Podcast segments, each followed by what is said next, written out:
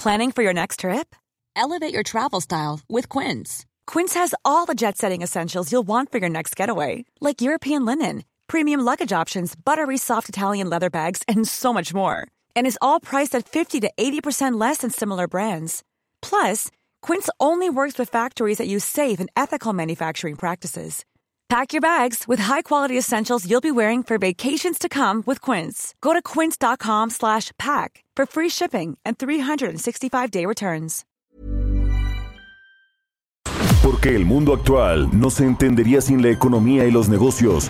Acompaña a Mario Maldonado, el columnista de negocios más joven y objetivo del periodismo financiero, en su programa Bitácora de Negocios. Girl, said you hallelujah. Girl, said you hallelujah. Cause Uptown Funk don't give it to you. Cause Uptown Funk don't give it to you. Cause Uptown Funk don't give it to you. Saturday night and we in the spot. Don't believe me, just watch.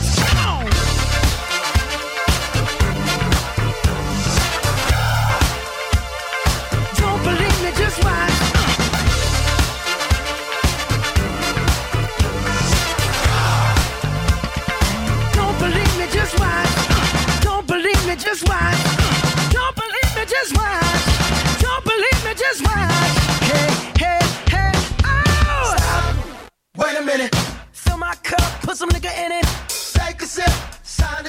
¿Qué tal? ¿Cómo están? Muy buenos días. Bienvenidos a Bitácora de Negocios. Yo soy Mario Maldonado. Me da mucho gusto saludarlos en este martes 22 de febrero del 2022.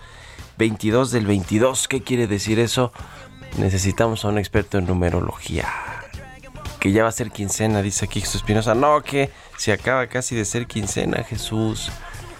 Bueno, comenzamos este martes 22 de febrero, como todos los días. Primero que nada, con mucha buena vibra y con eh, pues muchas ganas, mucha energía de comenzar los días siempre aquí tempranito. Muchas gracias por acompañarnos a todos, por madrugar aquí en las frecuencias del Heraldo Radio en Bitácora de Negocios y también a quienes escuchan después el podcast. Un saludo absolutamente a todos. Comenzamos este martes con un poco de música antes de entrarle a la información.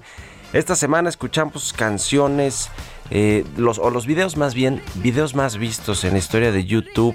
Creo que, es- creo que ya- esa temática ya la habíamos puesto, por cierto, Jesús Espinosa. Pero bueno, esta es de Mark Ronson y Bruno Mars. Se llama Uptown Funk y es pues una de las canciones que más se ha reproducido en la historia de YouTube. Y vamos a entrarle ahora sí la información, mucho que hablar en los temas económicos, financieros y de negocios. Vamos a platicar con Roberto Aguilar los temas financieros más relevantes. Movimiento de Rusia contra Ucrania derrumba los mercados financieros. Comenzaron en Europa, en Asia y seguro así van a abrir hoy en los Estados Unidos y por supuesto en México. La, la Unión Europea y Estados Unidos preparan fuertes sanciones contra Rusia.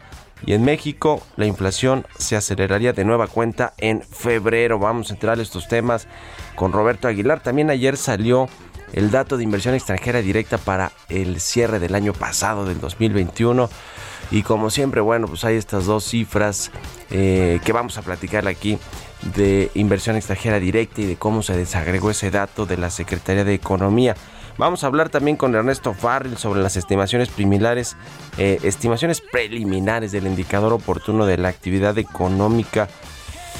Vamos a entrarle al tema con Ernesto O'Farrell. También vamos a hablar con Alejandra Macías del Centro de Investigación Económica y Presupuestaria sobre la eh, Auditoría Superior de la Federación. Este informe de la cuenta pública 2020 se aclararán todas las irregularidades que se encontraron, dijo ayer el presidente López Obrador. Pues bueno, no tenía de otra, pero 63 mil millones de pesos de irregularidades en el gobierno más transparente y más eh, impoluto, donde no había corrupción, pues suena mucho dinero, ¿no? Vamos a hablar también con Marcos Arias de Monex sobre lo que comentó ayer el eh, secretario de Hacienda, Rogelio Ramírez de la O, en torno a que es necesario que el crecimiento económico llegue a la gente más vulnerable.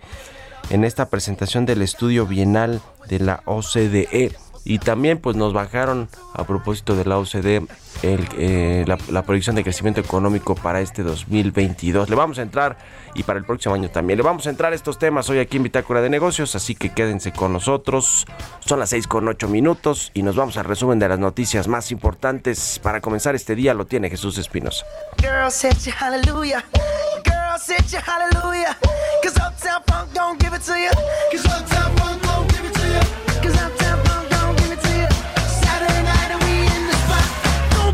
Just watch.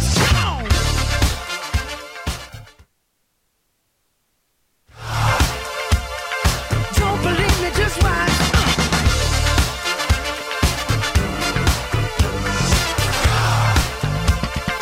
Don't believe me, just watch.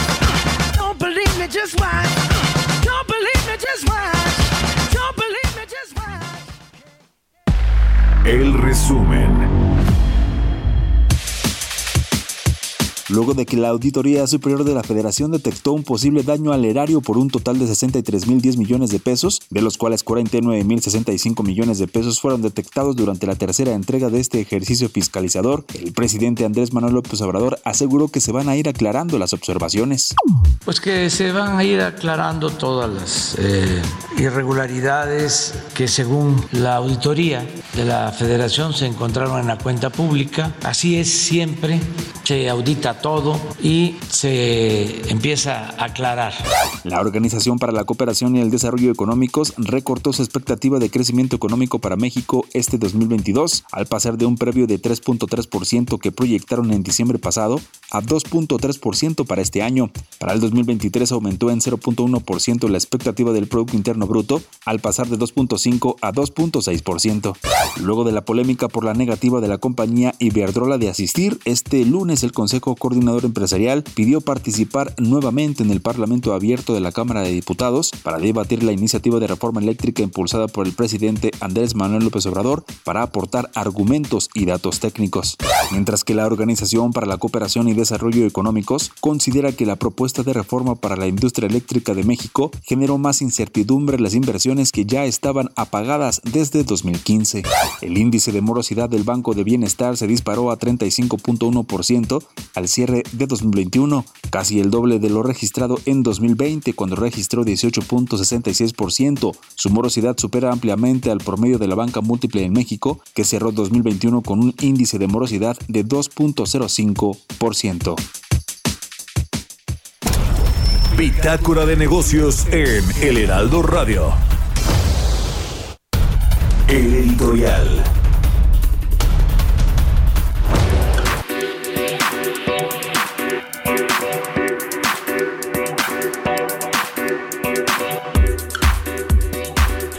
Y ahora que escuchamos este dato del Banco del Bienestar que duplicó el índice de morosidad del año pasado y está por encima, muy por encima de lo que tiene la banca comercial, pues se debe a que este instituto que sucedió al Bansefi de tiempos de Enrique Peña Nieto y de Calderón y de sexenios anteriores, pues es un fracaso, es un proyecto fallido a todas luces, a tres años de haberse constituido para sustituir eh, pues, eh, eh, pues, no al, sí, al Bansefi y sobre todo también aportar en, en, los recursos que se van a distribuir entre la población en este tema de los cajeros automáticos y las sucursales del Banco del Bienestar para evitar que pues hay intermediarios en la repartición de recursos públicos, sobre todo en los programas sociales, y pues no se ha logrado. La verdad es que tres bancos comerciales grandes con redes eh, de cajeros automáticos y de sucursales en todo el país, pues son los que han eh, le han ayudado al gobierno federal a distribuir los recursos de los programas sociales y no ha sido el caso del Insabi, perdón, del Insabi, del Banco del Bienestar, que bueno, el Insabi es otro, es otro desastre. Y por cierto, el, el que era oficial mayor de el Insabi, Víctor Manuel Lamoyi, es ahora el director del Banco del Bienestar desde enero de este año sustituyó a Diana Álvarez Mauri, que bueno, pues su, su gestión al frente del Banco del Bienestar fue pues un desastre completamente. Eh, en estos tres años no se logró desplegar, por supuesto, las redes sucursales que prometió el presidente. Fíjese, el presidente había prometido 2.700 unidades que se construirían pues en cosa de un año o dos años y no han podido pasar de las mil unidades. Eh, según lo que reporta la Secretaría de la Defensa Nacional, porque este proyecto, además, este proyecto de construir sucursales del Banco del Bienestar, pues quedó en manos del ejército luego de que el propio instituto, eh, es decir, los directores que tuvieron, primero tuvo a Rabindranath Salazar, luego a Diana Álvarez Mauri, que ahora se fue como vocal del IPAD, la premiaron cuando su pues, gestión había sido oscura, desastrosa, completamente fallida al frente del Banco del Bienestar.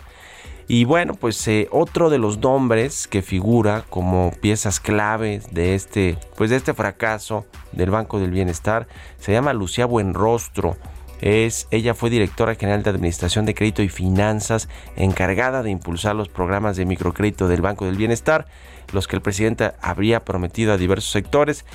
Y bueno, pues eh, se fue ya a la Comisión Nacional Bancaria de Valores, es decir, todos han huido o pues antes de que esto se convierta en un proyecto fallido sin retorno, pues todos prefieren saltar del barco, ¿no?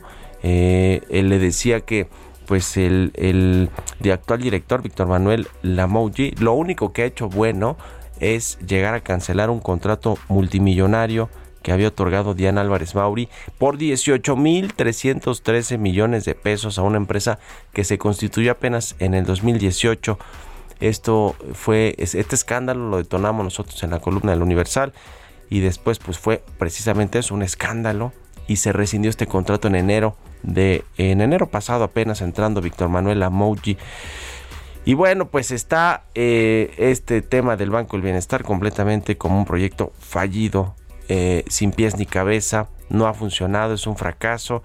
Y pues ahí están los resultados un botón de muestras que la Auditoría Superior de la Federación encontró en el 2020 que había, pues sí, eh, se había duplicado el costo de los cajeros automáticos y además de todo se había comprado un software que no funciona. Y si le sumamos a esto que, eh, pues como ya escuchamos, la cartera de crédito, la cartera vencida, el índice de morosidad del banco está en niveles de 35%, pues ya está la quiebra técnica prácticamente de este instituto. En fin, ¿ustedes qué opinan? Escríbanme en Twitter, arroba Mario Mal y en la cuenta arroba Heraldo de México. Radar Económico. Y bien, como todos los martes, vamos a platicar con Ernesto Farril. ¿Cómo estás, mi querido Ernesto? Buenos días. ¿Qué tal? Muy buenos días, Mario pues las estimaciones preliminares de este indicador oportuno de la actividad económica, ¿qué nos reflejan, mi querido Ernesto? Muy bien, son las estimaciones que hace INEGI, las que hace Bursamétrica para el mes de enero, primer mes del año, ¿no? ¿Cómo arrancamos? Sí, sí, ¿cómo arrancamos el 2022? donde el presidente dice, vamos a crecer el 5%. No, bueno, pues eh, en el primer mes, INEGI da dio a conocer la semana pasada el indicador oportuno de la actividad económica y tanto para enero como para diciembre está estimando 0.7% anual. O sea, voy a hablar de puras tasas anuales para no confundirnos ahorita. Y por dentro dice que la manufactura está creciendo por ahí del 2,5% para enero anual pero que el sector servicios no está creciendo, 0%. Eso es lo que nos dice el INEGI en una estimación preliminar, aunque también se da un rango un poquito amplio. Dice que el rango, eh, en realidad en, el punto 7 es el es el pronóstico central, pero pues puede estar entre menos uno y medio a dos medio por ciento de crecimiento. Bueno, en eh, nuestro indicador IBEM indicador Bolsa América de la economía mexicana. Diez días, ocho días antes, publicamos nuestra estimación de cuánto pudo haber sido el crecimiento de enero, en función de que ya conocemos para el 10 de, de, cada, de cada mes eh, algunos datos que nos permitan hacer esa primera estimación, y fue 0.9% anual. En esta ocasión nos están bastante cercanos un pronóstico al otro pero en ambos estamos abajo del 1% anual. Sí. ¿no? Entonces, eh, pues es bajísimo ese crecimiento. Eh, y, por dentro se ve cierta actividad en la parte manufacturera exportadora, también la parte del campo, por la demanda de, productos norteamericana. Pero después tienes eh, un crecimiento muy bajo en el sector servicios, en el comercio, aunque los datos de la ENTAD para el mes de enero sí traen un crecimiento en términos reales y bajo tiendas comparables del 12%, 20% nominal. Te quito la inflación del 7 y, y, fracción te queda el 12.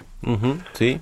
Eh, pero es que la base de comparación con enero del, del año pasado, pues es esa base de comparación bajísima. En enero del año pasado teníamos a varias ciudades en semáforo rojo con la tercera ola de la pandemia, entonces eh, pues realmente no hubo comercio, ¿no?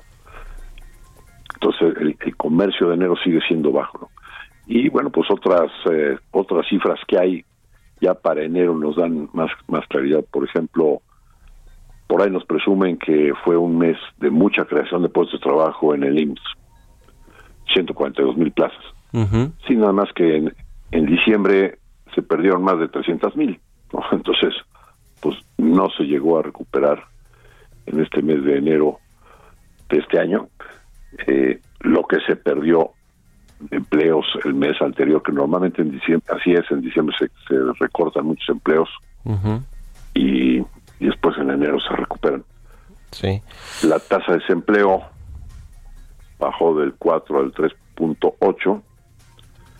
Eh, que también aparentemente es buen dato, pero no, no hay, en realidad no hay una creación de empleos de calidad. El 65% de los empleos creados son eh, informales o, eh, empleo no permanente, ¿no? Pues con claroscuros el inicio de año a una eh, a dos velocidades con las exportaciones y con lo que sucede en el mercado local en la economía interna. Muchas gracias, mi querido Ernesto. Un abrazo y muy buenos gracias días. A ti, Mario. Que estés muy bien, gracias por tu labor periodística. ¿eh? Muchas gracias, querido Ernesto. Ernesto Fara, el presidente del Grupo Bursamétrica, 6 con 20. Vamos a otra cosa. Economía y mercados.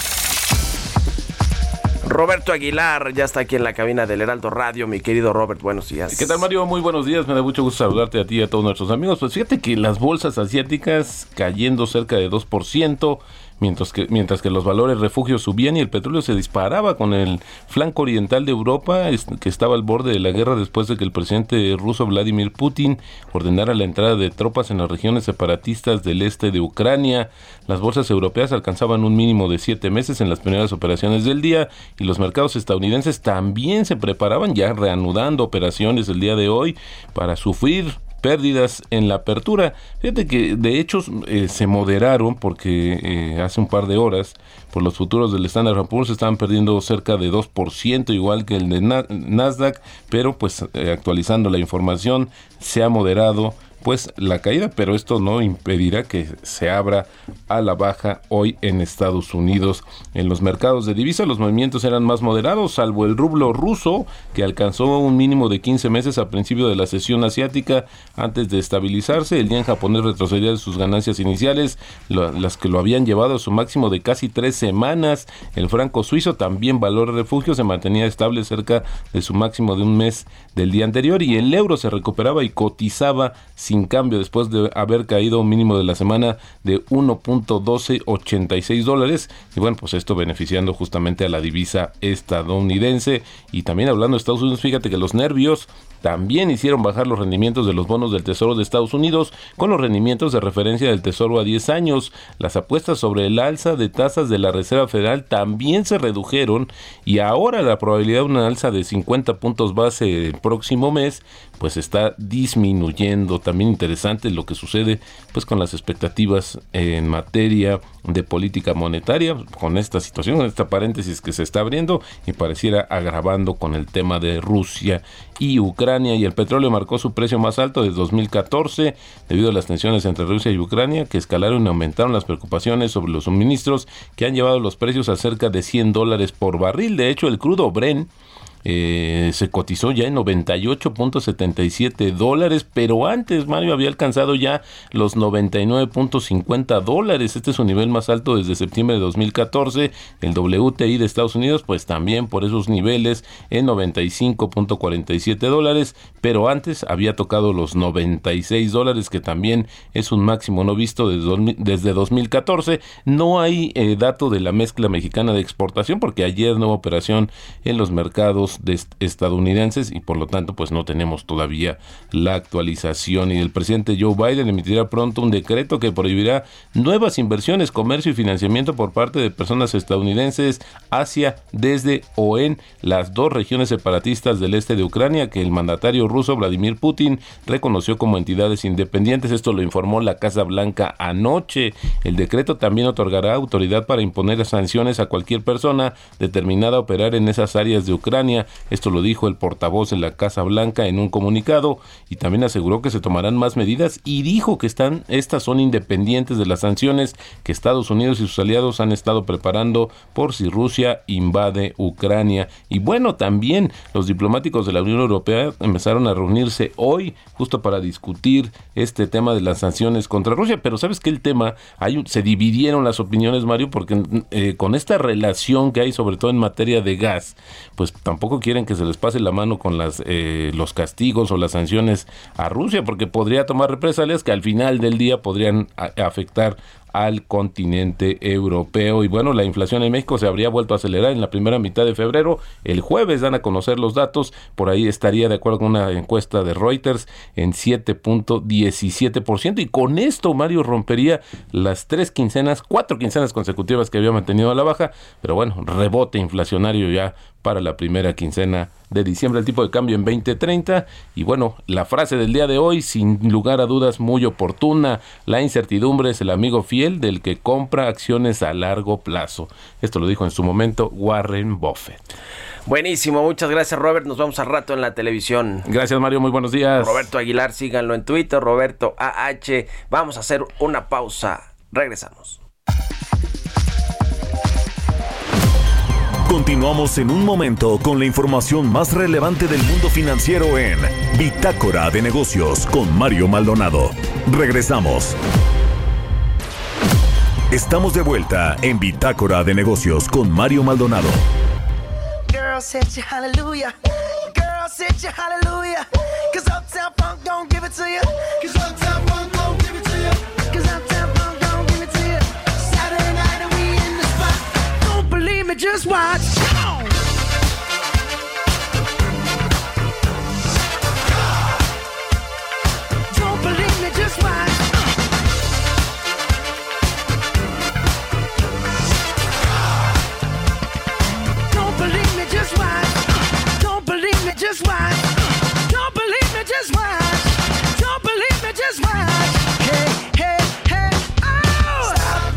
Wait a minute. Fill my cup, put some nigga in it. Take a sip, sign the check. Julio, get the stretch. Right to Harlem, Hollywood, Jackson, Mississippi. If we show up, we gon' show up. Ya estamos de regreso aquí en Bitácora de Negocios. Son las 6 con 30 de la mañana y regresamos escuchando un poquito de música antes de ir con la información en esta segunda parte del programa. Estamos escuchando a Mark Ronson y a Bruno Mars. Se llama Uptown Funk la canción. Y esta semana hemos escuchado canciones o vamos a estar escuchando canciones de los videos más vistos en la historia de YouTube. Y es el caso de esta canción del productor británico Mark Ronson con la colaboración del cantante estadounidense Bruno Mars. Pertenece al cuarto álbum de estudio de Ronson Uptown Special del 2015. Vamos ahora sí con el segundo resumen de noticias con Jesús Espinosa.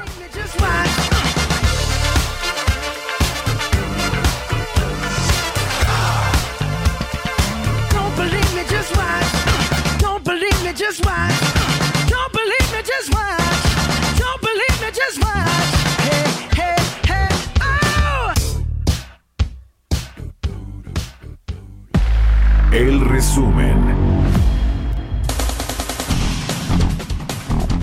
José Antonio García Herrera, presidente de la Cámara Nacional de There's never been a faster or easier way to start your weight loss journey than with PlushCare.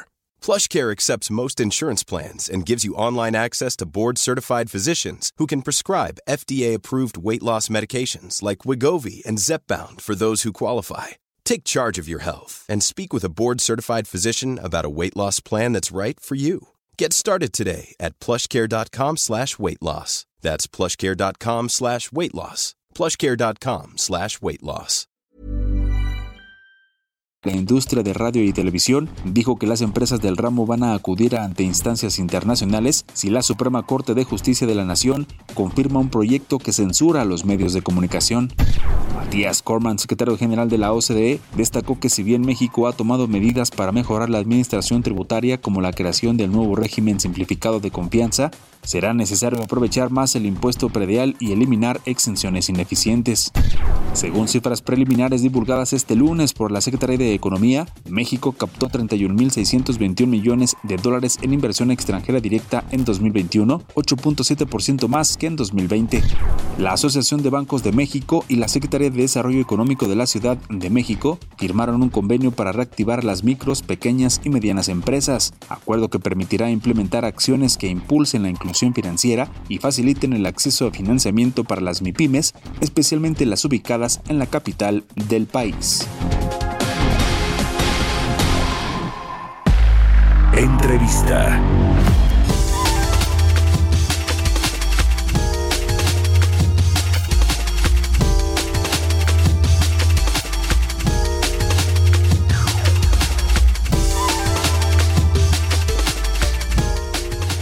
Y bueno, pues ayer eh, se presentaron, o más bien fue el fin de semana eh, que se presentó este informe de la revisión de la cuenta pública 2020 de la Auditoría Superior de la Federación por parte de la Auditoría Superior y se encontraron irregularidades por cerca de 63 mil millones de pesos en eh, pues distintos proyectos, sobre todo unos que tienen que ver con el ejército, tienen que ver con el aeropuerto Santa Lucía, tienen que ver con los proyectos de infraestructura como el tren Maya, la refinería de Dos Bocas, los programas sociales, eh, el INSABI, eh, que tiene más de 5 mil millones de pesos de irregularidades, en fin, y todo esto solo en el 2020, que fue el año de la pandemia, el año en el que pues se requerían muchos recursos, tanto presupuestales como extra, eh, eh, extraordinarios para paliar la crisis o para intentar paliar la crisis económica que tuvimos. Y mientras esto sucedía con el gobierno, que no hubo muchos apoyos fiscales,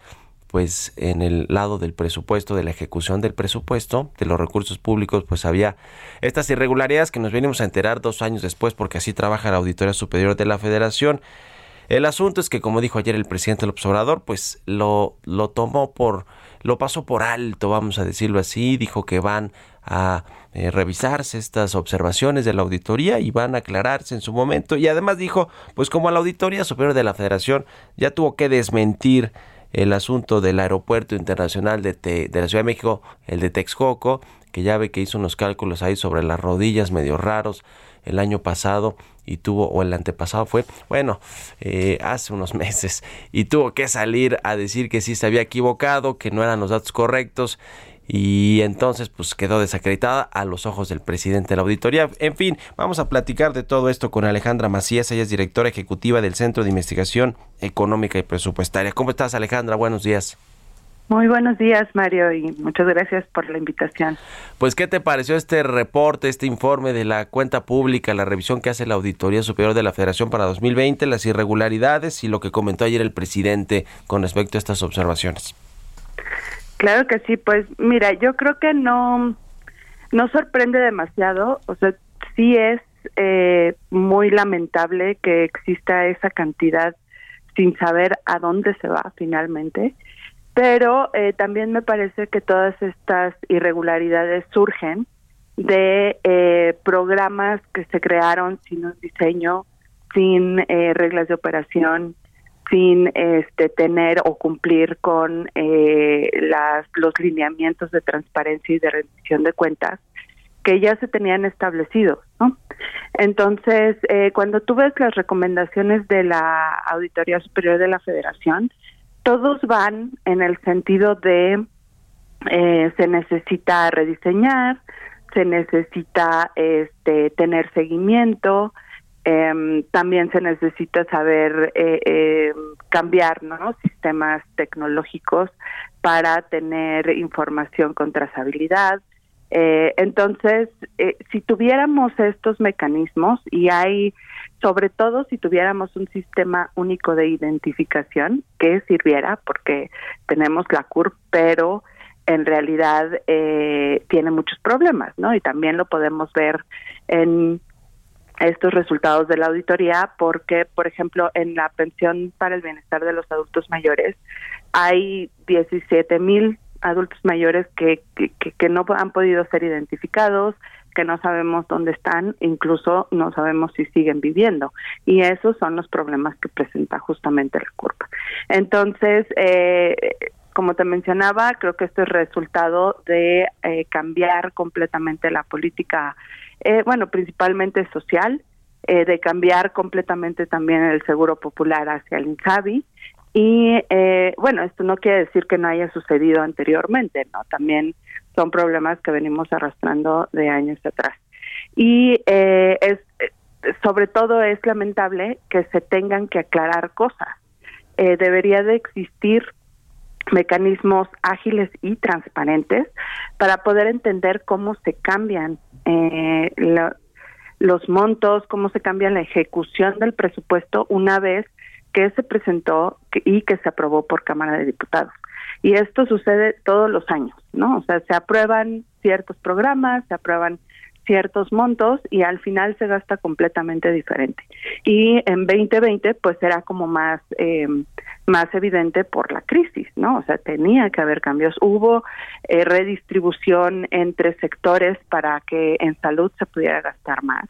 Se gastaron eh, 9.700 millones de pesos más y de eso 26% no sabemos en dónde está o cómo se gastó.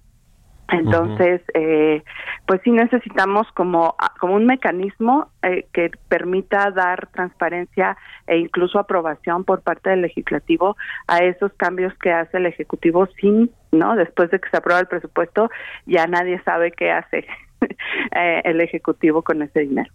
Sí, sí, la verdad es que eh, pues no debería haber estas observaciones, estas irregularidades que, que tienen que aclararse además y, y, el asunto es que si bien la Auditoría Superior de la Federación sí tiene esta posibilidad de, de, hacer observaciones susceptibles de sanciones o de investigaciones, por ejemplo, por presuntos actos de corrupción. La mayoría de las observaciones que hace, pues quedan como una responsabilidad administrativa en, todo caso o, algún asunto que se tiene que aclarar, pero que no deriva en nada en el ámbito legal o penal, ¿no? Sí, así es. Eh, bueno, algunas que tengan como más seriedad se supone que sí pueden ser vinculatorias, pero por lo general se queda en eso, ¿no? En recomendaciones, en hay que rediseñar, hay que crear, hay que tal, y llevamos con estas eh, recomendaciones también años y años, ¿no? Sí. Y, y, de repente nadie les hace caso. Por eso es importante hacerlo previo a, al gasto, no cuando ya se hizo, este, porque ahí se pierde fuerza, y sobre todo, como decías tú, después de dos años, pues la verdad es que ahorita estamos preocupados en, en cómo se gastó el año pasado, en eh, cómo vamos a, a salvar este 2022 con eh, lo, la perspectiva que tenemos de bajo crecimiento y tal, eh, y, de la creación también de, de iniciativas o de, eh, o de programas como la que anunció la semana pasada de la compensación para trabajadores de luz y fuerza, ¿no? Esos son el tipo de cosas que tendrían que estarse eh, evaluando en este momento y en todo caso aprobando el, el, en el legislativo eh, con base en cuál es la evaluación de esa iniciativa. Hay que recordar que la ley siempre nos dice que ten, tiene que haber un costo presupuestario para ver si, si esas eh, iniciativas, leyes, reformas se, se aprueban o no. Pero hay cosas de este, como estas que se anunciaron, que no pasan por ningún ente de que genere responsabilidades, ¿no? Entonces, sí habría que tener en la ley de presupuesto y responsabilidad hacendaria, pues estos mecanismos, sobre todo que fueran ágiles, para eh, que hubiera una instancia de revisión y de aprobación. ¿Qué fue lo que más te llamó la atención de lo de, este eh, informe que presentó la Auditoría Superior de la Federación en, términos de, pues como ya hicimos ahí un resumen de los, los proyectos de infraestructura, los programas sociales y en, y en particular cada una de las secretarías de Estado, por ejemplo, de todo esto, ¿qué te llama más la atención que está plasmado ahí en el informe de la auditoría? Sí, fíjate Mario que una de las cosas que eh, pues eh, me interesó un poco más fue la parte de CFE, justo por también por toda esta discusión de la reforma eléctrica. Sí. Eh, y pues lamentablemente a través de la auditoría tienes que enterarte o tienes acceso a más información, ¿no? Y por ejemplo, el costo que reporta CFE por kilowatt es la mitad de lo que eh, la auditoría también reporta, ¿no? En este, en este informe. Entonces, eh, con eso nada más, o sea, es, es un mundo lo que de información que necesitas para determinar costos de la reforma eléctrica. Pero simplemente con esto ya cualquier estimación está subestimada. Entonces ahora hay que volver a hacer cálculos, pero eh, entender que la reforma eléctrica sí tiene un costo fiscal, eh, y esta información da más luz sobre ese sentido y también pues que el casi el 40% de las eh, de las centrales ya excedieron su vida útil eh, entonces yo creo que esta información es da mucha luz también en el marco de, toda esta discusión y de parlamento abierto este para entender lo que realmente implica esta reforma eléctrica entonces yo yo creo que ese es el punto que más más eh, me llamó la atención. En este, y, ahí, ahí eh, eh, puntualmente, Alejandra, tiene que ver con que el costo de la generación de energía eléctrica es, es más alto. No, no, no sé si vi por ahí una nota, algún tweet donde se, se decía que pues con lo que encontró la auditoría los recibos de luz en realidad son eh, em, más, más caros los, por parte de la CFE que de los privados, una cosa así, o tiene que ver nada más con el tema de las finanzas públicas, de lo que cuesta al, al gobierno, al Estado, la CFE. Eh, yo creo que tiene que ver con las dos cosas e incluso con eh, los subsidios, los ¿no? O sea, este, porque si la generación es más cara, pues incluso lo, lo que mm, eh, entrega la Federación a la CFE para poder, para que el costo no sea tan alto, pues también es, son más altos, ¿no? Y todo eso tiene implicaciones en, en las finanzas públicas y definitivamente eh, me parece que con esta cancelación de subastas, este, pues la energía está siendo más más cara, ¿no? Las subastas sí tenían resultados en poder conseguir energía privada con costos más bajos. Pues ahí está el tema de lo que encontró la auditoría y como decía, solo es del 2020, falta pues lo del 2021 y obviamente pues lo que lo que se genere este año en temas de revisiones a cómo se ha ejercido el presupuesto y el gasto público y lo estaremos platicando. Te agradezco mucho como siempre tu colaboración y tu y tus eh, tu análisis, Alejandra Macías, directora del Centro de Investigación Económica y Presupuestaria, directora ejecutiva. Gracias y buenos días. Gracias a ti, Mario. Buen día. Hasta, luego. 6 con 44 minutos, vamos con las historias empresariales. Historias empresariales.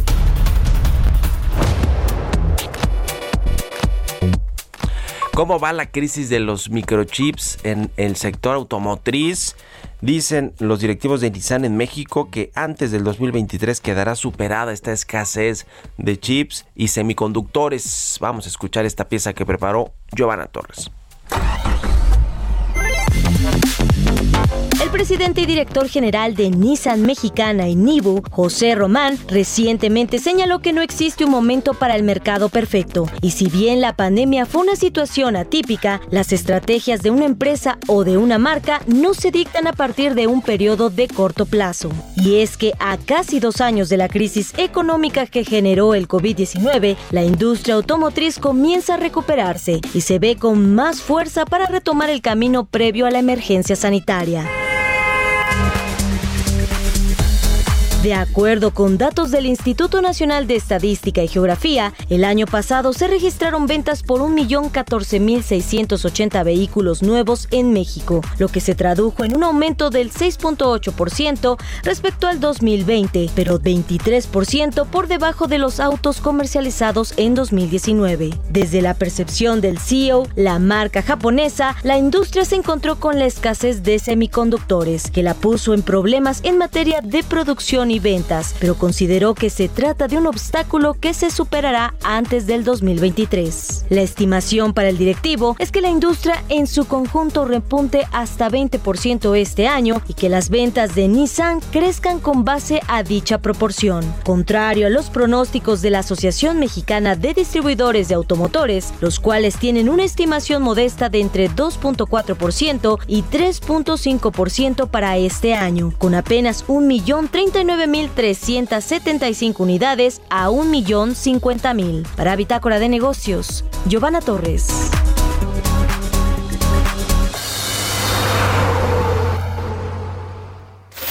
Mario Maldonado en Bitácora de Negocios.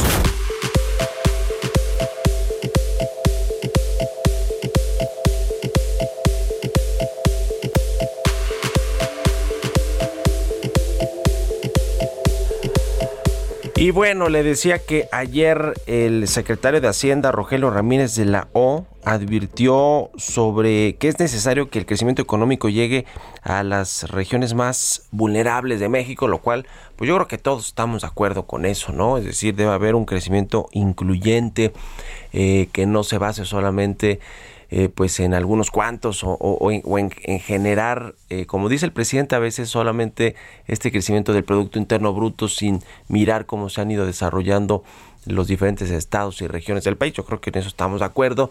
De ahí a que la política social y económica del gobierno del presidente López Obrador realmente ataque estos vacíos que se han generado por décadas y décadas, pues esa es otra cosa. Y vamos a platicar de este tema con Marcos Arias, analista económico de Grupo Financiero Monex. Marcos, ¿cómo estás? Buenos días. ¿Qué tal, Mario? Un gusto estar contigo. Buen día. Pues, ¿cómo eh, ves lo que dice la OCDE sobre México? Que no, no solamente nos recortó la proyección de crecimiento a 2.3, de 3.3 a 2.3, ¿verdad? Creo que fue eh, para este año, sino que pues se advierte ahí que se tienen que hacer una serie de reformas y, y yo diría que hasta cambios en la política económica para poder dinamizar más a los sectores productivos en el país. ¿Cómo viste todo el reporte y lo que dijo el secretario de Hacienda? Eh, pues mira, me parece que es un reporte muy oportuno, especialmente para México en el sentido de la conversación económica. ¿A qué me refiero? En el mundo estamos muy enfocados en el tema inflacionario. Para México también es una de las principales preocupaciones. Sin embargo, a diferencia del resto del mundo, nuestro país sí tiene que preocuparse por el crecimiento. Nosotros tenemos una brecha importante todavía de recuperación, más de 3% para recuperar los niveles precrisis y en ese sentido, pues hay varios factores que apuntan, por un lado, a la desaceleración económica, pero particularmente a la desaceleración por factores internos. Y una voz importante, pues es la de los organismos internacionales. Entonces, muy importante que se empiece a señalar, por ejemplo, el gran reto en materia de inversión. Y aquí hay mucho que se puede hacer por parte de la iniciativa privada, pero también por parte del sector público, ¿no? Lo que maneja el secretario Ramírez de la O pues es muy relevante en términos de intenciones, pero habrá que ver las acciones muy puntuales para generar un clima de confianza empresarial, para generar proyectos que no solamente incrementen el monto de la inversión pública en el PIB, sino que sean productivos a mediano y a largo plazo. Entonces, es un señalamiento muy importante por parte de la OCDE de un tema del que México no puede permitirse dejar de lado. eh, ahora, eh, quiero preguntarte sobre, sobre el dato de la inversión extranjera directa que también que salió ayer, eh, la del 2021, que según los datos de la Secretaría de Economía fue de 31.621 millones de pesos. Es un incremento anual eh, de 13, poquito más de 13% y está todavía por debajo de lo que teníamos en el 2019 antes de la crisis económica que detonó el COVID-19. ¿Cómo ves estos datos? Que, bueno, pues el, por ejemplo, los del cuarto trimestre todavía traen información preliminar y siempre ese es un asunto de lo que de lo que son informaciones preliminares del, del dato ya revisado y de cómo queda finalmente eh, la, la, inversión extranjera directa. Pero ¿qué, ¿qué, qué, nos dice cuál es tu lectura sobre este sobre este dato de ayer de la Secretaría de Economía eh, miren, la lectura que le damos es que hubo un motor importante en nuestro país a través de la política monetaria que se manejó y a través de la flexibilidad cambiaria, algo que también se destaca en el reporte de ayer. Pero bueno, hay que tomar en cuenta que a nivel global los flujos de capitales tuvieron un reacomodo importante y en el año de la pandemia hubo eh, cierta incertidumbre sobre lo que iba a pasar eh, en los próximos meses y generalmente en ambientes de incertidumbre pues cae drásticamente eh, lo que es la inversión a nivel global. Eh, en 2021 ya con la esperanza de las vacunas y el inicio pues de estos programas para poder convivir con la pandemia, estos flujos se recuperan a nivel global y los factores que comentaba, una buena tasa de interés en México y la flexibilidad del régimen cambiaria, cambiario permiten que México sea justamente una de las eh, economías beneficiadas. Para nosotros pues sigue siendo un reto importante de inversión extranjera, todavía más allá de que tenemos una brecha importante para recuperar los niveles de crisis, lo que nos preocupa en términos de inversión es eh, la tendencia, una tendencia de debilidad que más allá de este rebote que se da por el cambio de condiciones repentino, de pesimismo, incertidumbre absoluta, a un optimismo un poco más eh, concertado sobre la pandemia, pues vemos que en la cuestión fundamental eh, la falta de confianza en, las expectativas para plazos más largos todavía afecta la tendencia de la inflación. Entonces, nos parece que si bien es una noticia eh, positiva, habrá que esperar, por supuesto, los datos revisados, eh, actualizados, la conciliación que siempre se hace, pero eh, sobre todo mantener el ojo en que la tendencia pues sigue siendo negativa ante la falta de un clima de confianza y la confrontación que a veces se percibe con el sector empresarial. En un minutito que nos queda antes de despedirnos, Marcos, quiero preguntarte ahora que mencionas la política monetaria eh, de México y de los Estados Unidos y, en general de los bancos centrales. ¿Cómo, ¿Qué opinas sobre la trayectoria que podría tener el tipo de cambio con los aumentos de tasas de interés de, en Estados Unidos por parte de la Reserva Federal? Hemos visto hasta ahora un, peso estable, muy estable eh, al arranque de este 2022, pero ¿crees que pueden cambiar esas condiciones con los aumentos de tasas en Estados Unidos? Eh, sí, por supuesto. Eso y la incertidumbre que hay ahorita, por ejemplo, con el tema de Ucrania, va, Ajá, va a generar bastantes eh, presiones. Ahorita nos está beneficiando el que se aprecie, se fortalezca el, precio del petróleo. Sin embargo, el aumento de tasas eh, en Estados Unidos va a ser uno de los factores principales que genere presiones de depreciación. Nosotros vemos el peso mexicano en un nivel de 21.70 al cierre de año eh, pero la depreciación pues será más marcada eh, en el momento en el que empiece el alza de tasas y sobre todo si hay alguna sorpresa el 16 de marzo, por ejemplo, un aumento de 50 puntos base por parte de la Fed. Pues muchas gracias por estos minutos, Marcos Arias, analista económico del grupo financiero Monex. Gracias y buenos días. Un gusto, Mario. Saludos al auditorio. Hasta luego. Ya casi nos despedimos, pero déjeme recomendarle la nota principal del Heraldo de México con respecto a lo que valen las reservas de litio en el país, este oro blanco que el presidente López Obrador quiere nacionalizar y que quiere que sea pues parte de su legado. Yo nacionalicé el litio. Dice que vale 102 mil millones de dólares la reserva que tiene México de litio. Échale un ojo, ahí está en la página aldo de México .com.mx y en el periódico. Con esto nos despedimos. Gracias por habernos escuchado este martes aquí en Bitácora de Negocios. Se quedan en el Heraldo Radio con Sergio Lupita. Nosotros nos vamos a la televisión, al canal 10 de la televisión abierta y nos escuchamos mañana aquí tempranito en punto de las 6. Muy buenos días.